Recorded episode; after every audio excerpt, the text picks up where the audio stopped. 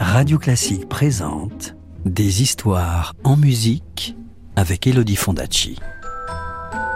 Des histoires, des histoires, des histoires. Est-ce que je peux avoir une histoire, s'il te plaît, de me raconter une histoire? Encore une histoire? Bon, d'accord. Tu te souviens que grâce à la grenouille, la reine attendait un bébé? Ce bébé, c'était une petite fille que le roi et la reine avaient appelée Aurore parce qu'elle était belle comme le jour. Eh bien, voici ce qui arriva.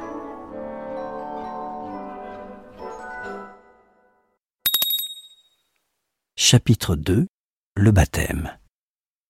Pour le baptême de la petite princesse, le roi fit organiser une fête éblouissante. Il ordonna que toute la ville soit décorée. On hissa les drapeaux aux fenêtres, on accrocha des lampions partout. Les mille tours du château brillaient si fort qu'on aurait dit un soleil. On appela les ménestrels et les acrobates, on fit venir les meilleurs jongleurs de tout le royaume. On les voyait lancer leurs balles très haut vers le ciel et les rattraper. Hop, hop, hop. Il y avait même un montreur d'ours et un cracheur de feu juché sur de hautes échasses qui soufflaient des flammes de toutes les couleurs. Et chacun, vêtu de ses plus beaux atours, se dirigeait vers le palais.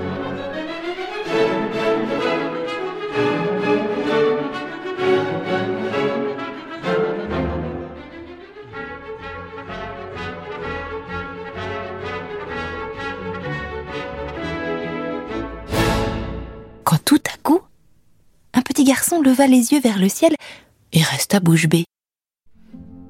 Regardez, cria-t-il, regardez Des étoiles qui bougent Alors tout le monde se tordit le cou, les belles dames avec leurs belles robes, les beaux messieurs avec leurs chapeaux. Et c'était vrai. Il y avait là sept étoiles à la queue leu qui, qui s'approchaient. Mais oui, elles étaient en train de s'approcher.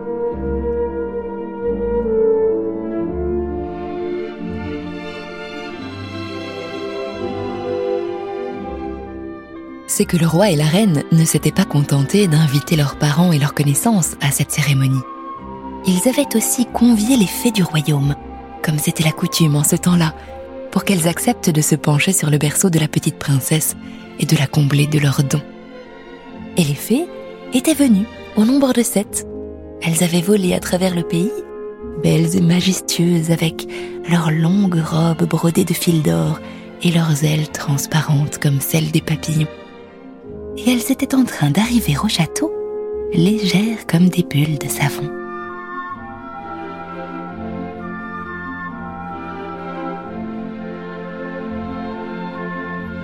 Mais attends, toi, tu n'as pas senti un courant d'air tout à l'heure? Tu en es sûr Tu n'as pas éternué, tu en es certain? Si? Mais c'était elle les fées Les fées qui ont dû te chatouiller, elles sont passées juste sous ton nez pour aller au baptême de la princesse Aurore. Tu ne les as pas vues, mais parce que quand les fées voyagent, elles deviennent toutes petites pour que personne ne les remarque.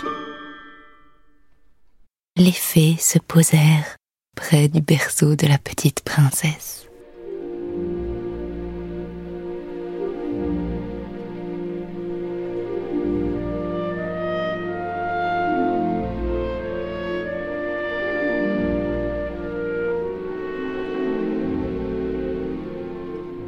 Jolie princesse, dit la première, je te donne la beauté.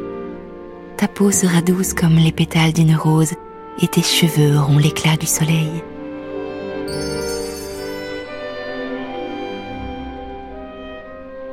Princesse Aurore, dit la plus sage, je te donne l'esprit. Et moi la bonté, dit la troisième fée de sa voix douce. Chacun louera ton grand cœur. Tu comprendras le langage des animaux, dit la quatrième fée qui était vêtue d'une corolle de fleurs. Et ta voix sera celle du rossignol, dit la cinquième, dont la robe était en plume d'oiseau. Tu danseras avec la grâce d'un ange, dit la sixième fée en touchant légèrement le front de la princesse.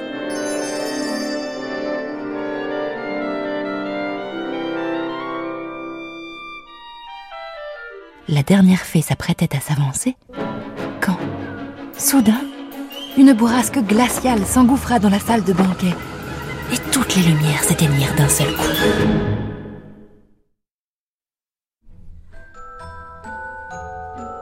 Tu veux connaître la suite de l'histoire?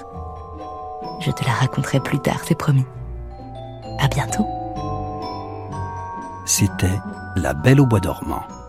Une histoire écrite et racontée par Elodie Fondacci sur une musique de Piotr Tchaïkovski. Retrouvez la suite du conte en podcast sur radioclassique.fr.